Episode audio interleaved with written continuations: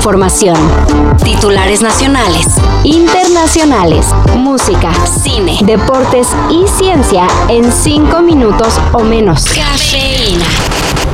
No se trató de un enfrentamiento con los eh, jóvenes que, eh, independientemente de quiénes eran, fueron ejecutados y esperemos que venga este, la conclusión de la investigación de la Comisión Nacional de Derechos Humanos para dar cuenta de qué es lo que pasó.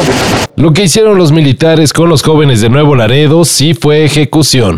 Aunque todavía no concluyen las investigaciones del caso, el subsecretario de Derechos Humanos de Gobernación Alejandro Encinas adelantó que hay elementos para descartar que las víctimas hubieran tenido un enfrentamiento con los soldados. Es más, ni siquiera iban armados.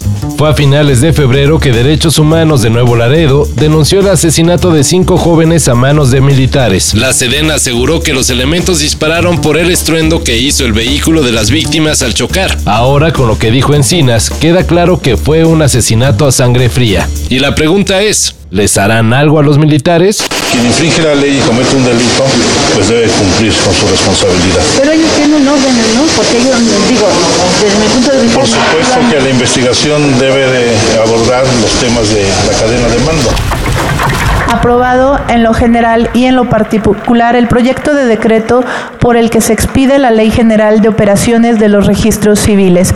Pasa al Senado de la República para sus efectos constitucionales los diputados aprobaron la Ley General de Operaciones de los Registros Civiles y con ella un apartado que haría que la Secretaría de Gobernación controle los datos biométricos de la población. Y ustedes dirán, pues qué más da si esa información ya la tienen los bancos y hasta ya la piden para entrar a los estadios. Y puede que sí, pero lo que no aclara la mentada ley es qué hará gobernación con dicha información, o mínimo cómo la cuidaría. La iniciativa ya pasó al Senado, y pues nada, a estar atentos. ¿Qué otra?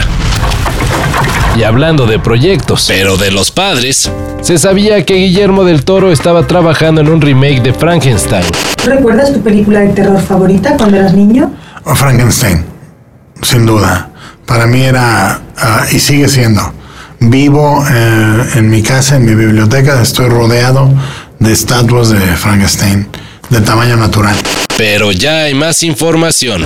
De acuerdo con Deadline, la próxima película del ganador del Oscar a Mejor Película Animada tendría un elenco de lujo, con Andrew Garfield y Mia Goth como estelares. Además, la cinta también contaría con la actuación de la estrella de Moon Knight, Oscar Isaac. Por el momento se desconoce qué papel interpretaría cada uno de ellos, pero seguramente muy pronto se revelará la información, ya que Frankenstein de Guillermo del Toro comenzaría a producirse en junio de este año.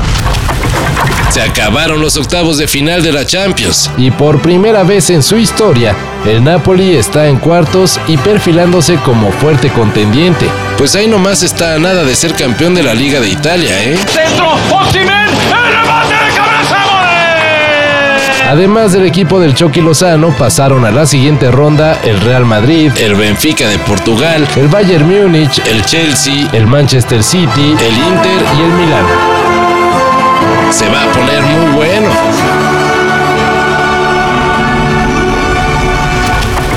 Keith Richards y Mick Jagger están sintiendo lo que le hicieron a Richard Ashcroft. Cortesía de un músico argentino. Parece broma, y quizás sí lo sea, pero en Sudamérica hay alguien que asegura que la canción que los Rolling Stones estrenaron en 2020, Living in a Ghost Town, es un plagio de So Sorry y Seed of God, temas de su no muy conocida banda Angel Sing. Según el demandante, sus temas pudieron llegar a los oídos de sus satánicas majestades porque le entregó un demo al hermano de Mick Jagger. Por el momento, los Stones no han respondido a la demanda.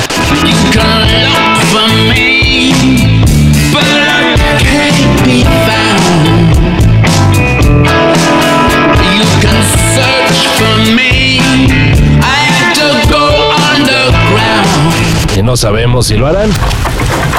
Todo esto y más de lo que necesitas saber en sopitas.com. El guion corre a cargo de Álvaro Cortés y yo soy Carlos el Santo Domínguez. Cafeína. Un shot de noticias para despertar. Lunes a viernes por sopitas.com y donde sea que escuches podcasts.